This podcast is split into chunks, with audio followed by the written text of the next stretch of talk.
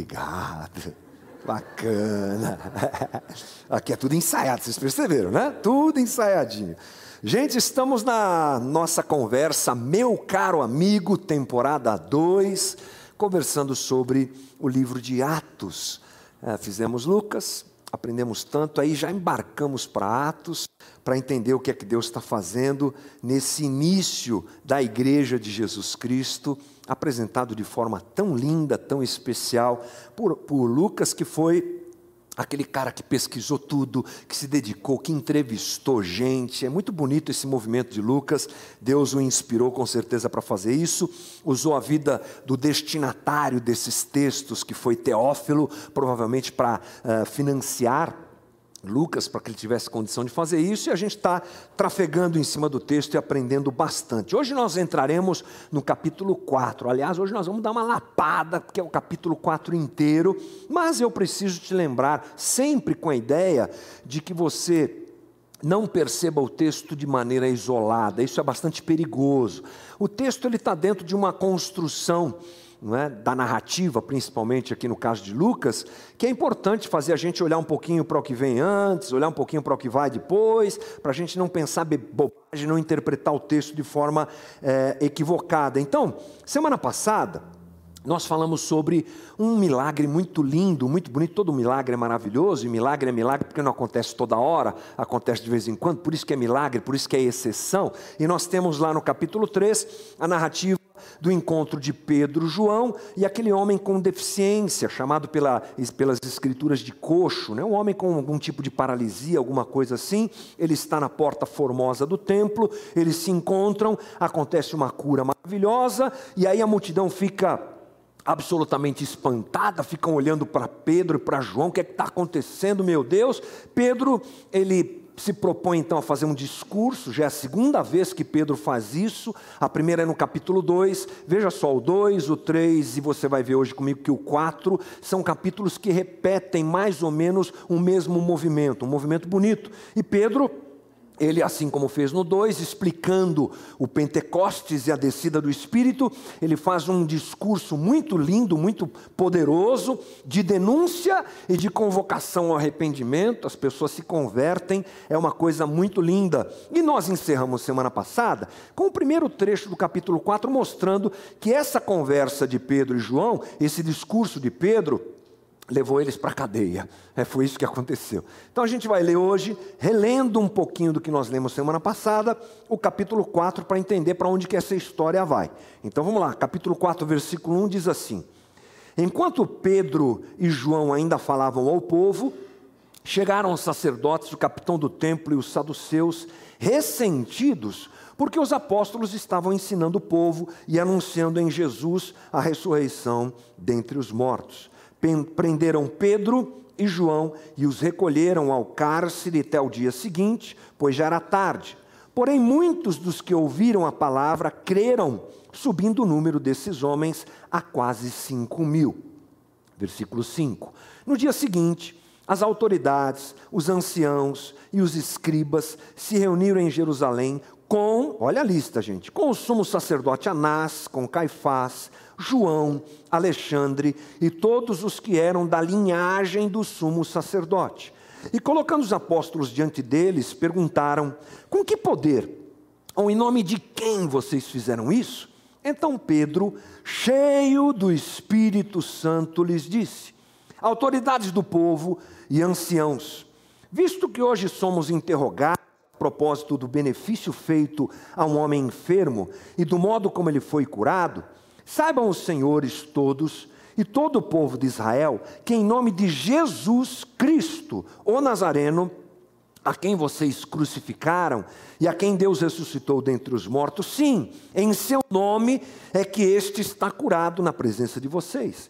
Este Jesus é a pedra que vocês, os construtores, rejeitaram, mas ele veio a ser a pedra angular. E não há salvação em nenhum outro porque debaixo do céu não existe nenhum outro nome dado entre os homens pelo qual importa que sejamos salvos. Ao verem a ousadia de Pedro e João, sabendo que eram homens iletrados e incultos, ficaram admirados e reconheceram que eles haviam estado com Jesus. Vendo que o homem que havia sido curado estava com eles, nada tinha a dizer em contrário, em contrário. Eh, e mandando-os sair do sinédrio, discutiam entre si, dizendo: Que faremos com estes homens? Pois todos os moradores de Jerusalém sabem que um sinal notório foi feito por eles, e não o podemos negar. Mas, para que não haja maior divulgação entre o povo, vamos ameaçá-los para não falarem mais neste nome a quem quer que seja. Chamando-os, ordenaram-lhes que de modo nenhum falassem nem ensinassem no nome de Jesus. Mas Pedro e João responderam: os, senhor, os senhores mesmos julguem se é justo diante de Deus ouvirmos antes aos senhores do que a Deus. Pois nós não podemos deixar de falar das coisas que vimos e ouvimos. Depois, ameaçando-os mais ainda, os soltaram, não tendo achado como os castigar por causa do povo, porque todos glorificavam a Deus pelo que tinha acontecido. Ora, o homem em que, perdão, em que tinha sido operado este milagre de cura tinha mais de 40 anos de idade. Uma vez soltos, Pedro e João procuraram os irmãos e lhes contaram tudo o que os principais sacerdotes e os anciãos lhes tinham falado.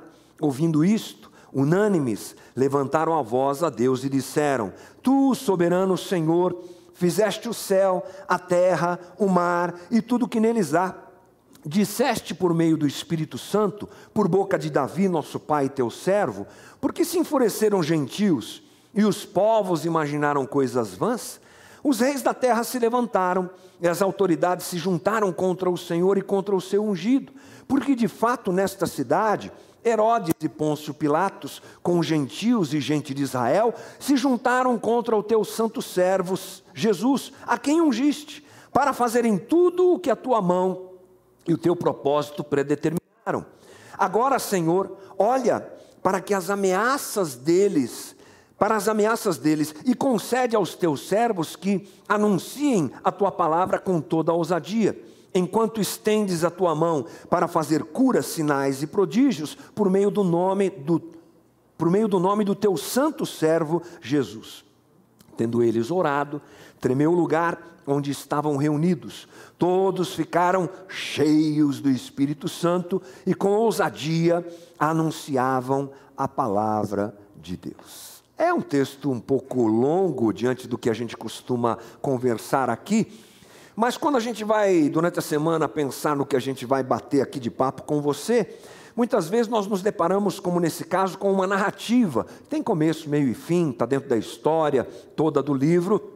Então nós achamos melhor fazermos essa conversa completa com você aqui do capítulo 4. Vamos tentar entender o coração de Lucas ao registrar o que ele registrou. Bem, é importante nós olharmos para o capítulo anterior. Eu vou propor para você aqui nessa manhã, para iniciar nossa conversa, uma, uma rápida comparação que aconteceu no capítulo 3 com o que está acontecendo agora no capítulo 4. Lembrando que tudo é sequencial, é uma narrativa, como a gente costuma dizer. No capítulo anterior, eu já disse aqui para você, Pedro e João são usados por Deus para curar aquele homem com deficiência na porta formosa. O povo fica espantado, diz o texto, e admirado. Olha só o que diz Atos 3:9.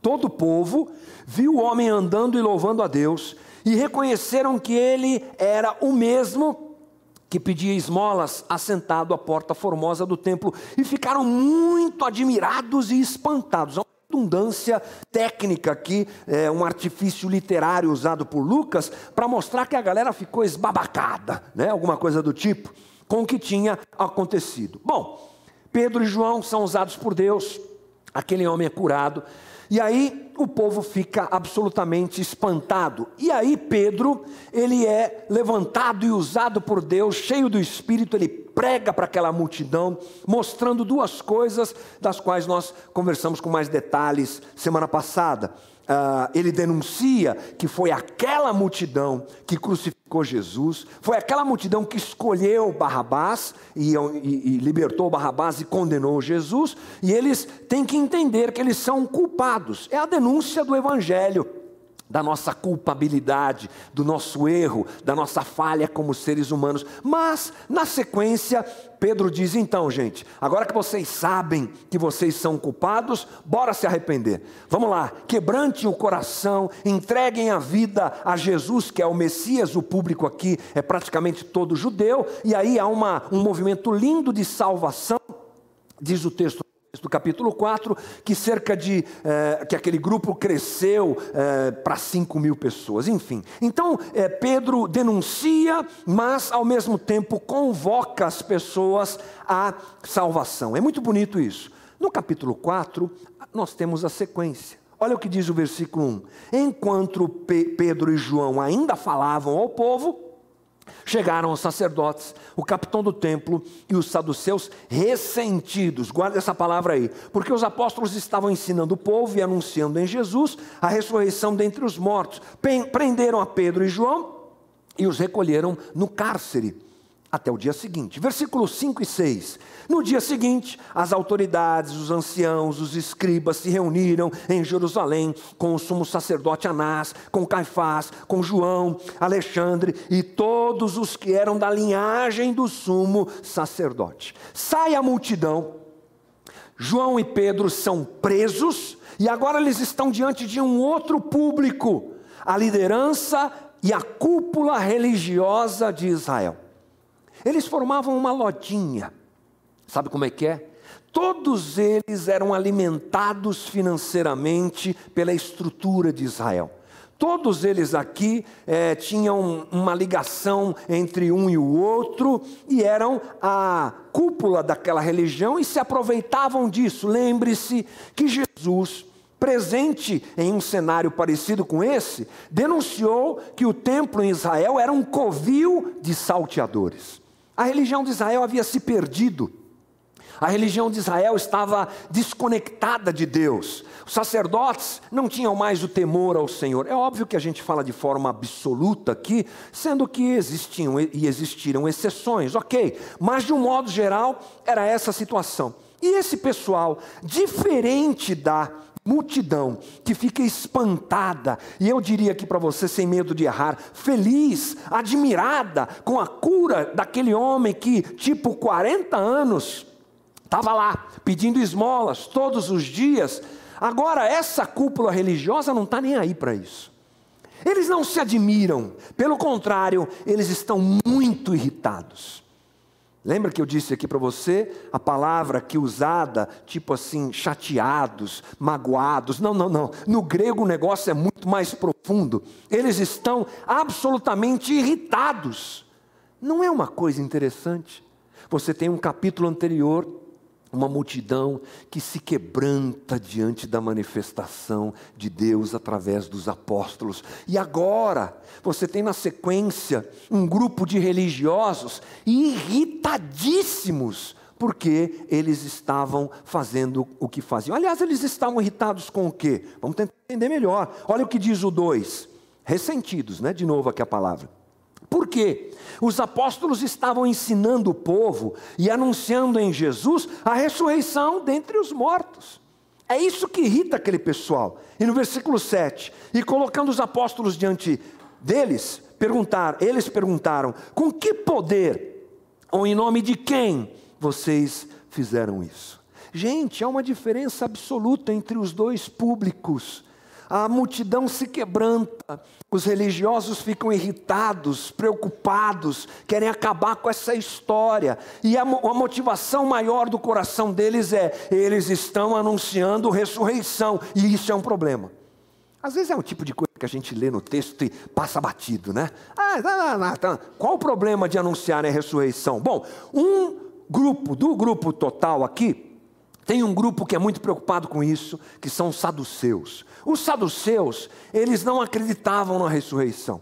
Essa era a base teológica deles. E agora tem um grupo aí anunciando ressurreição. Segunda coisa importante: os próprios saduceus e toda aquela corja religiosa, eles uh, sabiam, ou eh, tinham entendimento de que o Cristo que era anunciado discípulos que já tinha dado um trabalhão para eles, que eles já tiveram que fazer uma macumunação lá com Roma para poder sacrificar Jesus e colocá-lo na cruz. Esse eles já tinham se livrado dele, é o que eles achavam. Mas agora estão dizendo, ele está vivo. Eles estão anunciando que aquele que nós matamos, esse é o pensamento deles, aquele que nós nos livramos dele, ele está vivo.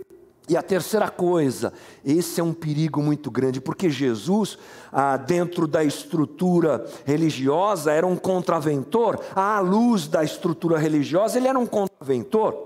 Ele está anunciando, e ele anunciou o tempo todo, o reino de Deus, dizendo: o reino de Deus chegou. E quando isso acontece, isso é um perigo para a religião.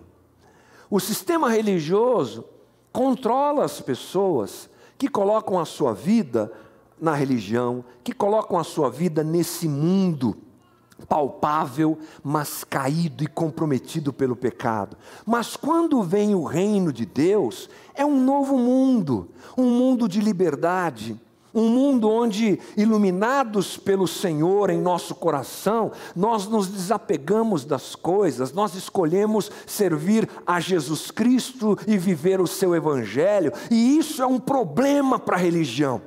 A religião ela é ameaçada pelo sistema, aliás, o sistema da religião é ameaçado pelo evangelho. É só viver o evangelho que você se torna um perigo para a religião. Tudo isso gera temor no coração daquele pessoal gera paura, gera terror. Eles estão perdendo aquela multidão, agora eles estão perdendo. Surgiu um novo movimento aqui. Então, essa diferença é muito importante para nós: multidão e religiosos. E sabe o que acontece? Eu vou repetir aqui vou ler com você o texto. Pedro, ao pregar para a multidão, ele denuncia o pecado deles, mas ele convoca a salvação. Olha só, versículo, capítulo 3, versículo 19. Portanto, vocês aí multidão, arrependam-se e se convertam, para que sejam cancelados os seus pecados, a fim de que na presença do Senhor venham tempos de refrigério. Eu acho isso lindo.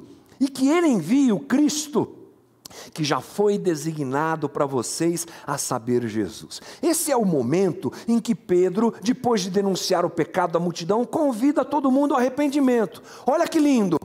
Então, quando a gente olha o discurso de Pedro para os religiosos, não tem convite para salvação, só tem denúncia. Esse é o tipo de coisa que também a gente não percebe, lendo o texto no dia a dia, assim, né? Ou dificilmente percebemos. Do, do capítulo 4, de 8 a 12, eu não vou ler, mas Pedro, ele só denuncia a maldade daqueles homens.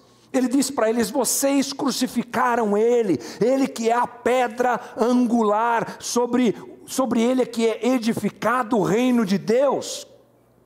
Mas não tem nenhum tipo de convite para salvação. Por quê? Porque Pedro era discípulo de quem, gente? Um Jesus, né? Você se lembra como Jesus lidava com esse pessoal? Era dessa maneira. Por quê? Porque esse pessoal já tinha feito a sua escolha. Esses religiosos não queriam saber que Jesus era o Messias, eles não queriam. O coração deles estava corrompido pelo poder que a religião trazia a eles, pelos ganhos que a religião trazia a eles. E eles foram alertados, o pecado deles foi denunciado. Pedro então conhecia esses caras. Você tem filho adolescente? Quem tem filho adolescente aqui? Levanta a mão. Deixa eu ver. Então, se você não tem, você já teve, então você sabe o que eu estou dizendo. Se você não tem, você terá. Você terá. E sabe o que filho de adolescente, filho adolescente faz? Chega uma hora que eles não querem saber o que você diz. Para você convencer eles que o que você está dizendo é certo, é um trabalho impressionante. Você fala assim: olha, dois mais dois é quatro, viu, filho? Aham. Uhum. Vou olhar no Google. Se o Google disser que está certo, então é assim. Eles têm uma, é, uma ideia de que eles sabem tudo. É muito interessante isso. Às vezes, para quebrar essa barreira é uma dificuldade. Então Pedro, ele sabe que esse grupo aqui é um bando de adolescentes mal criados. Olha, Jesus Cristo é o Senhor. Ah, tá bom, eu quero saber da minha da grana que eu vou tirar lá do templo. Eles já tinham se convencido disso. Eles já estavam plenamente convictos disso. Ponto. Nossa introdução da conversa de hoje vai até aqui. Longa, né? Mas tudo bem, dá um desconto. E aqui qual é a proposta que eu faço a você diante daquilo que eu disse até agora? De que lado que a gente está? Você lembra dessa música do Rebanhão nos anos 90? De que lado você está? Cantou comigo, denunciou a idade. Ah, já foi. De que lado você está? Dos palácios? Da estrutura religiosa? Ou do Cristo? Você decide. Voltou agora, né? Você decide. Lá na Globo. Voltou. Você decide o final da história. O problema é seu, irmão de que lado você está. Tome cuidado para não estar do lado duro da religião, condenado da religião, que vive ah, dentro do sistema, usando o nome de Deus, o nome de Jesus, mas pouco ou nada tem a ver com ele. Ponto. Mas agora a gente começa a construir, a partir disso, a nossa narrativa que eu penso ser a principal, que aliás é o tema da nossa conversa, cheios do Espírito Santo. Por quê? Porque a igreja, agora representada por Pedro, gente, não dá para Lucas narrar tudo o que está acontecendo. É óbvio, ele centraliza a narrativa em alguns personagens. Na primeira parte do livro de Atos. É muito poder aqui, hein? Rapaz do céu. Bom.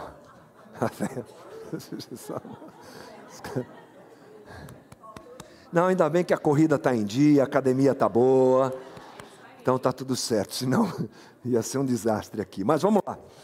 É, cheios do Espírito. É, Lucas, ele foca em um personagem. A primeira parte do livro de Atos é Pedro. A gente está olhando para Pedro, a gente está olhando para João, mas especificamente para Pedro, vamos focar em Pedro. A gente está vendo a igreja, tá? É um retrato da igreja, do que está acontecendo, é a liderança da igreja, é o movimento de Deus dentro da igreja e através da igreja. E tudo o que acontece aqui, a partir do capítulo 2, da descida do Espírito Santo, é um movimento realizado e vivido por homens e mulheres cheios do Espírito Santo. O Espírito Santo vem e a descrição de Lucas é, e, e a narrativa de Lucas está demonstrando esses homens estão cheios do Espírito Santo. Eles estão fazendo, vivendo, se movendo, e Deus se movendo neles e através deles, porque eles estão cheios do Espírito Santo. Então, a partir da descida do Espírito Santo, Deus muda aquela comunidade. Então, só vou lembrar para vocês aqui um resumo rápido para a gente pegar o bonde aqui andando. Atos 2, de 1 a 41, você tem a descida do Espírito Santo. E aí, Pedro explica isso e 3 mil pessoas se convertem. É a proclamação do Evangelho a partir dessa realidade. Pedro está cheio do Espírito Santo, a igreja está cheia do Espírito Santo. Capítulo 2, finalzinho, a gente tem a descrição da comunidade. Como é que eles viviam? Você lembra disso? Ali no 42 ao 47, eles dividiam os bens, um socorria o outro, um cuidava do outro. Por quê? Estão cheios do Espírito Santo. É uma comunidade que está começando, na maior parte judeus, mas nem todos. Tinha gente ali, romanos convertidos, já deviam estar no meio deles, enfim. A comunidade é, vive tudo o que vive porque estão cheios do Espírito Santo. Capítulo 3. Aí tem a cura desse homem com deficiência, como nós já conversamos aqui. Deus usa os apóstolos com poder. Por quê? Estão cheios do Espírito Santo. E agora, eles estão presos. Capítulo 4. Essa é a primeira perseguição que a igreja sofre. Você não sabia disso, né? Mas é. É a primeira, primeiro movimento de perseguição contra a igreja. É, a gente chama isso de perseguição judaica. Mais à frente se levantará a perseguição romana, que aí o couro vai comer mesmo. Mas a perseguição judaica é essa: os líderes da religião são contra, eh, se, se levantam contra aquilo que está acontecendo.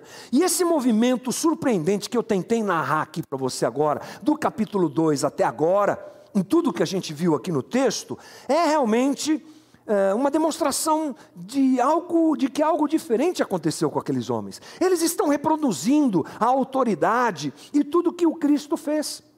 Tudo que, o Jesus, que Jesus fez na palavra, na realização de sinais, está acontecendo com esses caras. O Pedro, que há pouco tempo atrás, talvez dois meses, negou Jesus e se escondeu, porque uma mulher falou: Ó, oh, você estava com ele, ele sai correndo todo amedrontado. Esse agora está diante da liderança de Israel, defendendo com a vida o Evangelho de Jesus Cristo estão cheios do Espírito Santo. Versículo 7. E colocando os apóstolos diante deles, diante eles perguntaram: Com que poder ou em nome de quem vocês fizeram isso? Então Pedro, cheio do Espírito Santo, lhes disse. Aí você vai dizer assim: Mas é outro batismo do Espírito Santo? Não, não é outro batismo. Não, não é um segundo batismo aqui do Espírito Santo não é um segundo derramamento do Espírito Santo, é uma evidência de que Pedro está em Cristo e de que Cristo está em Pedro. É uma demonstração de que Pedro, de alguma maneira, diminuiu mesmo. E o Cristo foi exaltado na vida dele, porque agora ele fala como Cristo, ele age como Cristo, ele se confunde com o Cristo. É interessante que nesse texto, nós não temos o termo batizados no Espírito Santo. Como, por exemplo, você tem em Atos 1, 5. Porque João, na verdade, batizou com água, mas vocês serão batizados com o Espírito Santo dentro de poucos dias. Quem está dizendo isso aqui é Jesus, avisando os discípulos: fiquem aí em Jerusalém, porque vocês vão ser batizados com o Espírito Santo. Você sabe que a palavra batismo, baptismo no grego, ela é uma palavra que, que tem a ver com emergir algo a ponto da essência daquele algo se perder e se confundir com aquilo dentro da qual ela foi emergida. Difícil de entender? Não é fácil. Já fez picles? Já fez? Já fez? Alguém aqui já fez picles? Linão já fez. Você fez de quê? Você pode fazer picles de algumas coisas, né? A gente chama de conserva também, né? Muito bem, dá para fazer com cenoura, dá para fazer com picles, né? Alho, cebola. Sabe como é que é? Você faz aquela compota com vinagre, um tempero gostoso, coloca o negócio lá dentro e deixa lá, não é verdade?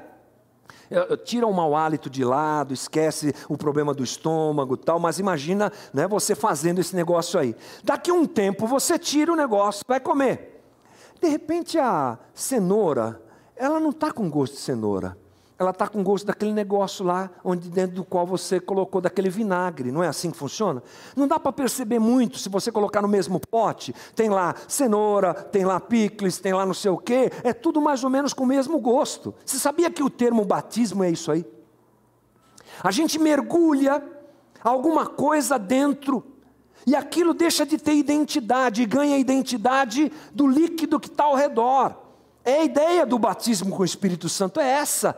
Não sou mais eu, mas Cristo vive em mim. A minha identidade se desmonta e eu me reencontro ou me, me identifico plenamente com Cristo. É isso que você vê na pessoa de Pedro, por exemplo. Como eu já disse, aquele que estava negando a Jesus agora o defende e explana com uma autoridade que a gente sabe que não é dele. Olha o que diz Lucas 21, 15: Porque eu lhes darei palavra, palavras de sabedoria, a que vocês não poderão resistir, nem contradizer todos os que se opuserem a vocês. É Jesus dizendo: Eu vou encher a boca de vocês com essas palavras de sabedoria diante da perseguição que vocês vão sofrer. Portanto, uma comunidade cheia do Espírito, ela é evidenciada aqui, gente, salta aos meus olhos que é que esses caras vivem? Eles estão cheios do Espírito. E essa condição não se manifesta por pirotecnias espirituais. A gente confunde muito isso. aquela igreja ali é do fogo, hein? o Espírito Santo está lá. Por quê? Porque tem sapatinho, tem levitamento, tem um monte de adivinhação, tem um monte de coisa. O pessoal sai correndo e gira, tipo o roupião do Silvio Santos, é uma loucura aquilo lá. Estão cheios do Espírito Santo. Olha, eu não vejo nada disso aqui, com todo respeito aos meus irmãos que vivem, que acreditam e que desenvolvem a sua espiritualidade assim. Mas como o meu interesse é o texto bíblico, o que eu vejo aqui é que gente cheia do Espírito Santo vive algumas coisas que eu vou dizer para você aqui, já já, e que não tem muito a ver com isso, não. Gente cheia do Espírito Santo vive coisas muito fáceis de se perceber na leitura do texto. Gente cheia do Espírito Santo proclama o Evangelho, gente cheia do Espírito Santo divide a vida, gente cheia do Espírito Santo provoca perseguição, porque se opõe ao sistema, resiste à perseguição, cheio do Espírito Santo. Então vamos lá. Pedro, ele demonstra ser cheio do Espírito Santo, primeira coisa que me vem à mente, anunciando ousadamente o evangelho do reino de Deus. Agora Pedrão cheio do Espírito, agora a comunidade cheia do Espírito, agora esses caras cheios do Espírito, o que é que eles estão fazendo? Anunciando ousadamente o Evangelho do reino de Deus. Que Evangelho é o Evangelho que nós temos proclamado? Temos a questão da ousadia muito claramente aqui, sim, mas temos também o conteúdo dessa mensagem. Uma igreja cheia do Espírito Santo, uma comunidade cheia do Espírito Santo, ela proclama o evangelho do reino de Deus e não o evangelho dos homens ou do reino dos homens. Que é infelizmente o que nós tantas vezes vemos. O reino dos homens tem um jeito de ser, tem um jeito de funcionar, tem valores que são priorizados. O reino de Deus é outra coisa. Mas às vezes o que nós estamos fazendo é anunciando o reino dos homens, quando nós nos perdemos na nossa espiritualidade e confundimos muitas coisas e trazemos muitas coisas que são condenadas pelo próprio Cristo e pelo Evangelho do reino de Deus para a nossa espiritualidade. Pedro, o discurso dele é limpo, é, ele não tem interferência. Vamos dizer assim que ele podia fazer um acordo com aqueles que estavam lá se levantando. Ah, vão ser presos agora. Não, peraí, pessoal, vamos conversar aqui. Vamos dar um jeito. Não, ele coloca a vida em risco. Ele tem uma absoluta consciência do que está fazendo e nós precisamos perceber isso na nossa caminhada como gente cheia do Espírito Santo. Gente cheia do Espírito Santo uh, prioriza o Evangelho de Jesus Cristo, mesmo ou sabendo que Ele é a contramão do que o sistema uh, nos oferece e nos apresenta. Valorizo o, a pessoa cheia do Espírito Santo, a comunidade cheia do Espírito Santo, se preocupa com o evangelho real de Jesus Cristo. É o que esses caras estão fazendo. Uma comunidade cheia do Espírito Santo conjuga verbos que estão em desuso: repartir, perdoar, acolher, abraçar, dar mais uma chance uma comunidade cheia do Espírito Santo não tem problemas de se deparar com a denúncia do Evangelho a respeito do seu comportamento, das suas escolhas. Ela quer viver o Evangelho de Jesus Cristo. Minha oração nessa manhã, já tocando nesse primeiro ponto, é: Senhor, enche a nossa comunidade do Espírito Santo para a gente ser gente que vive o Evangelho de verdade e não o Evangelho da loucura que muitas vezes vemos por aí. Pedro, cheio do Espírito, em segundo lugar, apresenta Jesus como a razão da sua vida. Versículo 11, capítulo 4. Este Jesus, ele está falando com os fariseus, com os religiosos, é a pedra que vocês, construtores, rejeitaram mas ele veio a ser a pedra angular, o principal, a essência. Não há salvação em nenhum outro, porque debaixo do céu não existe nenhum outro nome dado entre os homens, pelo qual importa que sejamos salvos. A razão da minha vida e da minha salvação é Jesus Cristo, é o que Pedro está dizendo. Vocês, líderes religiosos, o rejeitaram, mas ele é a pedra angular. Gente, a sociedade tem as suas razões de vida, a sociedade tem os seus salvadores. Uma das coisas mais difíceis para um ser humano é dizer assim: eu não consigo me salvar. Eu preciso que Deus me salve. Por quê, gente? Porque esse é o contraponto ao pecado original, tipo de termo que a gente usa para a gente se lembrar lá dos nossos antepassados, dos nossos pais, que escolheram um caminho contrário a esse. Qual era o ambiente do Éden? Eles estavam salvos. Eles estavam em Deus e Deus estava neles. É difícil da gente imaginar o grau de relacionamento de Adão, de Eva com o Criador. É uma coisa que foge um tanto quanto da nossa perspectiva, já que estamos dentro do mundo caído. Mas era algo muito perfeito, uma sintonia maravilhosa, e eles estavam salvos, mas um dia eles disseram: não, nós queremos a nossa independência a gente não precisa dele. A, a serpente. A gente não precisa. Na verdade, ele não é tanto assim. Se a gente fizer isso aqui, a gente vai ser igual a ele. Nós vamos ser deuses. Olha como isso tem a ver com o mundo que a gente vive. As pessoas são seus salvadores. As pessoas são seus próprios deuses. As pessoas elegem e elencam salvadores. Ah, o dinheiro é o meu salvador.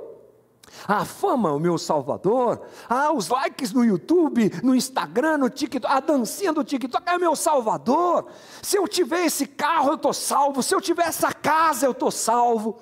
Se eu tiver uma carreira profissional de sucesso, eu estou salvo. Se eu tiver isso e aquilo, sei lá, aí você faz a tua, a tua elucubração e pense no que você quiser. Mas o que nós fazemos como sociedade é dizer: eu não preciso dele. Mas uma igreja, um povo, pessoas cheias do Espírito Santo, deixam claro aos quatro ventos: o meu Salvador é Jesus eu ando aqui, eu trabalho aqui, é legal, desfrutar dessas coisas, é bacana, mas, mas isso aqui não é nada. O meu Salvador é o Cristo. Qual Cristo? Aquele que a sociedade condenou. Aquele que a sociedade hoje quer distância, é desse aí que eu dependo, é nele que está a minha vida, é com ele que eu convivo, ele é meu Senhor, ele é meu Salvador. É uma é uma certeza absoluta. Eu sei em quem eu tenho crido, estou bem certo que Ele é poderoso para guardar o meu tesouro até o dia final.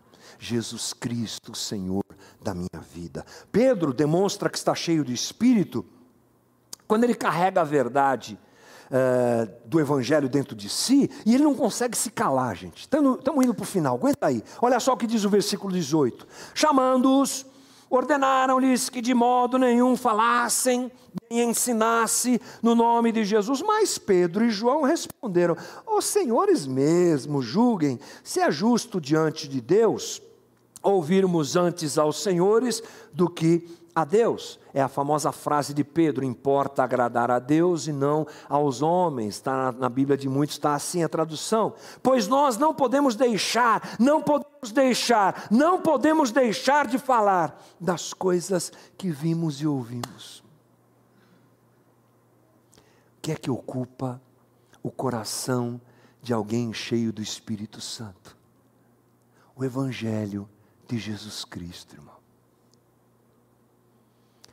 Está dizendo que a gente tem que ser aquele bando de gente que só fala dessas coisas de crente da igreja? Não. Ou sim. Não, a gente é um bando de gente normal, né? A gente pode ser normal. Porque ser convicto do Evangelho também não é se tornar um maluco que não fala com a sociedade. A gente já falou muito sobre isso aqui. Não é se tornar alguém enclausurado num monastério, que vive só a sua língua, a sua música, a sua cultura, o seu trejeito e a sua roupa. A gente já desconstruiu isso aqui, né, gente? A gente está tá longe disso. Mas aí o perigo é o. Quanto Jesus ocupa do nosso coração, da nossa vida. Quanto que Jesus está perdendo para o Instagram. Quanto uma boa leitura do Evangelho que pode edificar meu coração está perdendo na minha disputa entre tantas coisas que me são oferecidas. A gente às vezes, parece que a gente tem diante de nós uma prateleira assim, um, um, um armário com muitas gavetas. Todas elas à nossa disposição. Você pode abrir a gaveta da atividade física, a gaveta do trabalho, a gaveta da família, a... e parece que uma delas é do Evangelho. Aí de vez em quando a gente vai na academia, a gente cuida da família, a gente faz um trabalho, a gente de vez em quando a gente abre aquela gaveta até meio cheio de teia de aranha lá, sabe? A gaveta do Evangelho, dá uma olhadinha, ah, Jesus, o senhor está aí, bacana, é, mas eu estou meio ocupado, o senhor me dá um tempo que eu já volto. Não. Essas gavetas que compõem a nossa vida estão dentro de tudo que nós temos de mais precioso, que é o Evangelho de Jesus Cristo. O primeiro é o Evangelho. O primeiro é Jesus. O mais importante de tudo é o Evangelho de Jesus Cristo e é Jesus. Que sejamos nós, gente cheia do Espírito Santo, que se lembra disso, que vive isso, que exala isso e que fala como Pedro: eu não consigo parar de falar do que eu vi e do que eu vivi. Será que a gente consegue? Eu espero que sim, em nome de Jesus. E a última coisa. Pedro demonstra ser cheio do Espírito Santo porque ele quer mais. Ele e a comunidade, eles querem mais. Olha só que lindo.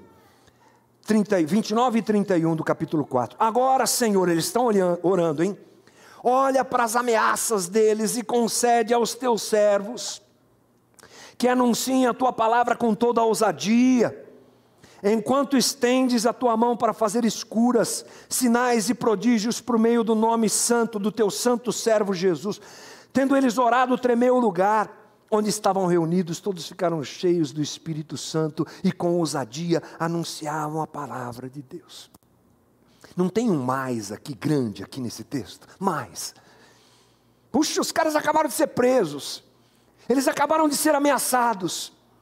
Eles acabaram de ouvir, ó, a vida de vocês corre perigo. Eu não estou nem aí. Eu vou falar de Jesus. Vamos orar, gente, vamos orar. E, Senhor, dá-nos mais ousadia para quê? Para a gente falar mais. De... A gente quer mais. Uma insatisfação, sabe? É uma, é, é uma coisa louca, né? É uma completude, mas é também uma insatisfação. Eu estou pleno em Jesus. Ah, mas eu sempre quero mais. Eu sempre quero conhecer mais. Eu sempre quero me relacionar mais. Eu sempre quero anunciar mais. Eu sempre quero ver os adolescentes da igreja cada vez mais convertidos. Eu quero ver os casais da casa cada vez mais convertidos. Eu quero ver o pessoal da banda aqui cada vez mais cheio de Deus e fazendo muito bem como eles fazem. Eu quero ver o pessoal da técnica também cheio do espírito. Eu quero ver as coisas, eu quero ver esse mundo mudado. Alguém cheio do espírito olha vida, olha para essas coisas e quer ver Deus agindo através de si e em si mesmo. É Deus operando na vida da gente, queridos. A minha oração é que nós sejamos gente cheia do Espírito Santo gente cheia do Espírito Santo, que para de ficar indeciso quanto ao Evangelho, e gente que mergulha dentro do Espírito Santo e se confunde. Já disseram, algum teólogo já disse que a única Bíblia que essa sociedade lê muitas vezes somos nós. E será que a sociedade que está ao nosso redor, com quem a gente convive, quando olha para a gente, vê Cristo? Será que a nossa comunidade é uma comunidade que espelha Cristo? Essa é a nossa oração nessa manhã, em nome de Jesus. Cheios do Espírito Santo, que estejamos nós. Feche os teus olhos, vamos orar, vamos pedir a Deus que fale com a gente. Vamos pedir a Deus que essa realidade da conversa de hoje tome conta do nosso coração. Vamos pedir, Senhor, já estamos fazendo isso, que o Senhor nos encha do teu espírito. A gente não quer ser gente religiosa, a gente não quer ser gente hipócrita.